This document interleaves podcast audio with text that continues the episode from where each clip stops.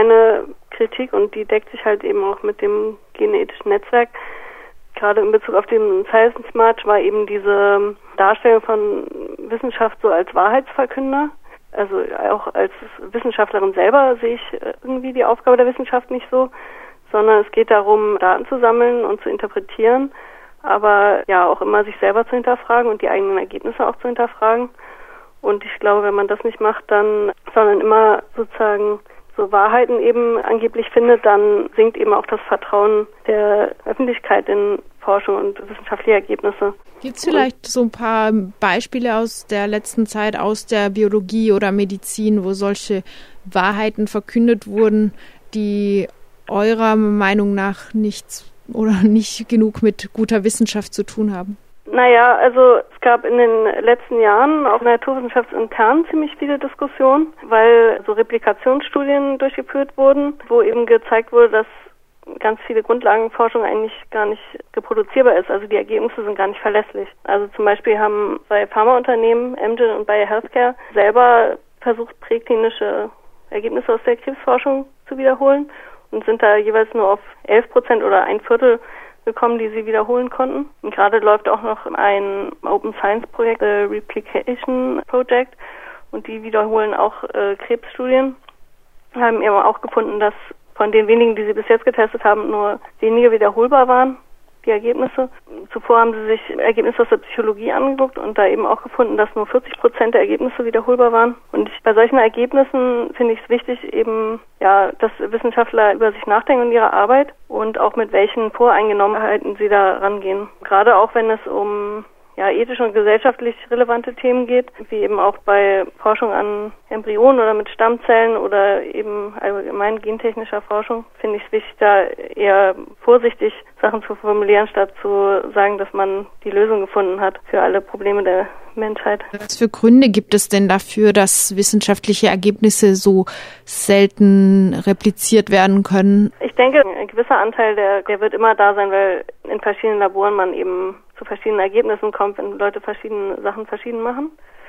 Aber ein großer Teil ist eben auch, dass die Ergebnisse verzerrt werden durch den äh, großen Druck, der auf WissenschaftlerInnen auch sitzt, dass viele inzwischen äh, nicht festangestellt sind, so an öffentlichen Einrichtungen, sondern eben von Projekt zu Projekt sich selber finanzieren müssen, teilweise selber Anträge schreiben müssen. Und da muss man eben immer besonders gute Ergebnisse finden, die man gut publizieren kann. Und gut publizieren kann man eben nur, wenn man äh, seine Hypothesen bestätigen kann, vielleicht auch sensationelle Dinge findet und eben dann auch in Zeitschriften mit einem hohen Impact-Faktor, also die renommiert sind, publizieren kann. Und eben, ich denke, das Bewertungssystem von wissenschaftlicher Leistung ist so ein bisschen schräg, also dass das dazu führt, dass Ergebnisse eben verzerrt werden. Und zum Beispiel, wenn man Experimente wiederholt und herausfindet, dass man andere Ergebnisse hat, dann gibt es eigentlich auch keine Möglichkeit, richtig das zu publizieren. Also es interessiert einfach niemanden. Und das ist, finde ich, ein sehr großes Problem, auch allgemein, wenn man eine Hypothese hat und die nicht bestätigen kann. Also das nennt man so negative Ergebnisse, dass es eigentlich sehr wenig Orte gibt, wo man die publizieren kann. Darüber wurde ja in den letzten Jahren zumindest so weit gesprochen, dass es auch in außernaturwissenschaftliche Kreise vorgedrungen ist. Gibt es ja. da vielleicht Schritte in diese Richtung und wenn ja, wie könnten die aussehen? Ja, es gibt schon auf jeden Fall diese Open Science Bewegung, wo eben auch gefordert wird, alle Ergebnisse online zu stellen, also auch so eine austauschbaren Form. Und das ist sicher ein guter Ansatz. Also wir haben so ein bisschen die Befürchtung, dass wenn es so um Gesundheitsdaten geht oder genomische Daten von Patientinnen und Probanden, dass wir das bedenklich finden, wenn eben solche privaten Daten so offen verfügbar sind, auch wenn die anonymisiert oder pseudonymisiert sind. Es gibt auch Studien, die zeigen, dass wenn man verschiedene Datenbanken verknüpft, eben auch Daten wie wieder reidentifizieren kann. Aber an sich denke ich, ist das schon mal ein guter Weg. Also das Problem ist allerdings, dass ich habe gerade gestern einen Open Science Bericht von der Universität Leiden gelesen und da wurden WissenschaftlerInnen befragt, ob sie ihre Daten teilen möchten und wie sie das tun. Und es kam eben raus, dass sehr viele ihre Daten gar nicht teilen wollen. Das Problem ist eben auch dieser große Konkurrenzdruck, dass es eben immer darum geht, wer zuerst irgendwas publiziert und Kooperation nicht genügend gefördert und gewürdigt wird. Und ich denke aber, wenn man gemeinsam an wissenschaftlichen Fragen arbeiten würde statt gegeneinander, dann würde man da auch schneller zu verlässlicheren Ergebnissen kommen. Also alle Ergebnisse öffentlich machen, auch negative, aber den Datenschutz dabei wahren und gleichzeitig Interessenskonflikte vermeiden oder zumindest transparent machen. Das fordert das genethische Netzwerk. Wie könnten Interessenskonflikte in der Wissenschaft transparent gemacht werden? Also reicht es, wenn da der einzelne Wissenschaftler einfach sagt, na ja, ich muss halt auch mein Geld verdienen oder wie könnte das aussehen? Ja, das ist eine interessante Frage, die ich mich auch äh, selber immer stelle, weil inzwischen ist es schon üblich bei vielen Journals, dass da eben Interessenskonflikte angegeben werden müssen oder auch bei medizinischen Konferenzen, dass da immer so eine PowerPoint-Slide die Interessenskonflikte abbildet. Allerdings Leute sind mal zu so einer Konferenz gegangen und haben die Zeit gemessen, wie lange diese Slides gezeigt werden im Durchschnitt und das ist geringer als die menschliche Leseschnelligkeit. Das ist sozusagen die erste Forderung, dass diese Conflicts of Interest überhaupt angegeben werden. Das finde ich sehr wichtig, aber die Frage ist halt eben auch, ja, wie geht man damit um oder ja, wenn Leute so eine Studie lesen, berechnen sie dann diese Conflicts of Interest ein oder wie kann man die überhaupt einberechnen? Ja, das finde ich ein wichtiges Thema und meiner Meinung reicht es nicht nur, die so alibimäßig irgendwo hinzuschreiben, weil die Ergebnisse dann eigentlich ja trotzdem so verwendet werden als wissenschaftliche Ergebnisse obwohl ja gezeigt wurde in verschiedenen Studien, dass eben Interessenskonflikte auch einen großen Einfluss darauf haben, was für Ergebnisse eine wissenschaftliche Arbeit hat oder nicht. Das heißt, je nachdem müsste das ganze Forschungsdesign schon anders angelegt werden, um solche Interessenskonflikte in ihrer Wirkung zu minimieren vielleicht. Ja, die Frage ist zum Beispiel Forschung an öffentlichen Instituten, ob da überhaupt das in Ordnung ist, Drittmittel aus privaten Quellen, also von Unternehmen anzunehmen oder nicht. Also das ist halt, was ich sage, mit mehr Selbstkritik und mehr Selbstreflexion über solche Sachen sollten mal diskutiert werden, statt eben ja nur die Wissenschaft so an sich als Wert hochzuhalten, ohne zu gucken, ja, was wird da eigentlich genau gemacht oder welche Schwachstellen gibt es auch. Das würde wahrscheinlich in letzter Instanz heißen, die einzelne Wissenschaftlerin, der einzelne Wissenschaftler oder vielleicht auch mal ein ganzes Institut, eine ganze Abteilung müsste sich damit abfinden, eventuell an Bedeutung zu verlieren, auf viele Gelder zu verzichten, wenn sie konsequent ist und tatsächlich Mittel von privaten Institutionen, von Geldgebern, die Einfluss ausüben, auch einfach abzulehnen und damit Aufträge abzulehnen abzulehnen. Ja, sicher, aber die Frage ist ja auch sozusagen, welchen Wert hat Wissenschaft eigentlich, wenn die Ergebnisse nicht verlässlich sind, nicht?